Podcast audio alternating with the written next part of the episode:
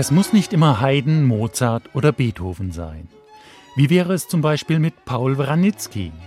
Der wie Mozart 1756 geborene Wranitzky stammte aus Mähren, ging aber schon früh nach Wien und war dort später Konzertmeister und Leiter des Wiener Hofopernorchesters. Haydn und Beethoven schätzten ihn als Dirigenten ihrer Werke und auch als Komponist war Wranitzky ebenso gefragt wie erfolgreich.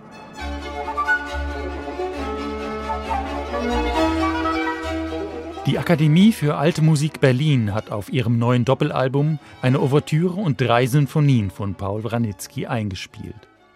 Im Zentrum steht dabei die Grande Symphonie Caractéristique pour la paix avec la République française, also eine große charakteristische Symphonie für den Frieden mit der Französischen Republik.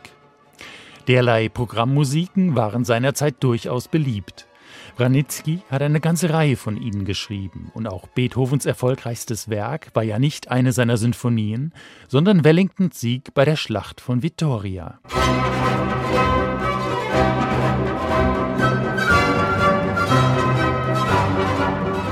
Ganz so bombastisch wie bei Beethoven geht es bei Branitzky allerdings nicht zu. Seine Revolutionssymphonie entstand 1797 und der Frieden, der im Titel verkündet wird, war nur ein vorübergehender und überdies für Österreich wenig vorteilhaft. Kaiser Franz ließ das Stück denn auch sofort verbieten. Im Gegensatz zu Beethovens Schlachtengemälde überlagert Wranitzky das außermusikalische Programm mit der Idee der sinfonischen Form.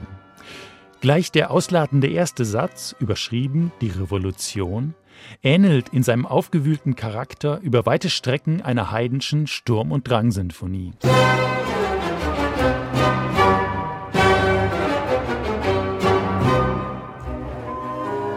In die dann zwei Märsche für die Engländer und für die Österreicher und die Preußen integriert werden. Der langsame Satz illustriert mit gedämpften Streichern das Schicksal und den Tod Ludwigs XVI. Der französische König wurde 1793 in Paris hingerichtet.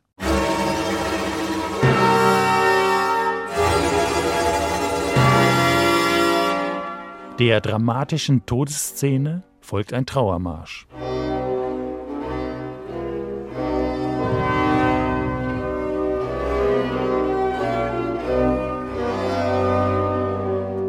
Der dritte Satz ist ganz den Märschen und dem Schlachtengetümmel vorbehalten. Im vierten wohnen wir dann den Friedensverhandlungen bei, die vielleicht etwas zu pastoral idyllisch daherkommen.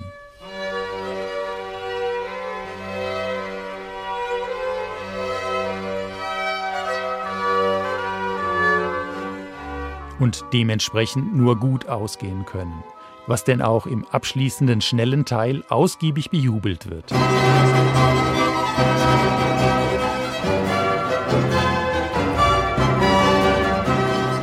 Ein in jedem Fall ungewöhnliches und spannendes Stück. Die Akademie für Alte Musik Berlin spielt, wie immer möchte man fast schon sagen, hervorragend und kann mit ihrem historischen Instrumentarium auch im Vergleich mit den nicht eben zahlreichen bisherigen Einspielungen dieser Werke Branitzkis punkten. Gerade in Bezug auf Lebendigkeit und Durchhörbarkeit. Ein Beispiel. Bei der Akademie für Alte Musik klingt das von Blitzen und Donnern durchzogene Finale der Sturmsinfonie La Tempesta so.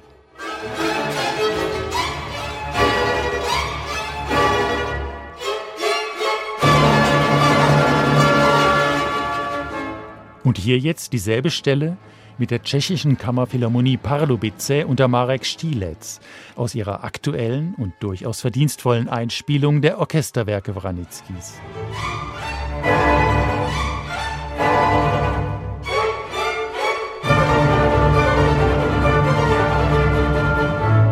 Das klingt dann im Vergleich doch etwas behäbig und muffig. Und wenn die Akademie für alte Musik dann noch eine Windmaschine zum Einsatz bringt, was vermutlich nicht in der Partitur steht, dann darf der Sturm ruhig einmal volle siebeneinhalb Minuten toben.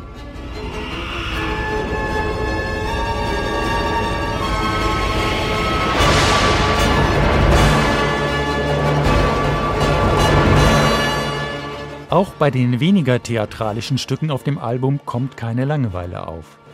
Paul Wranitzky erweist sich als versierter Komponist mit abwechslungsreicher und farbiger Instrumentation.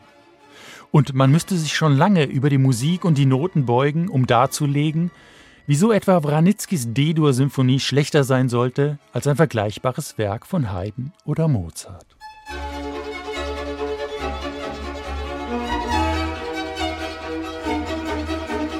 Fazit also, es muss nicht immer Haydn, Mozart oder Beethoven sein. Paul Wranitzkis Sinfonien mit der Akademie für Alte Musik Berlin kann ich nur allerwärmstens empfehlen.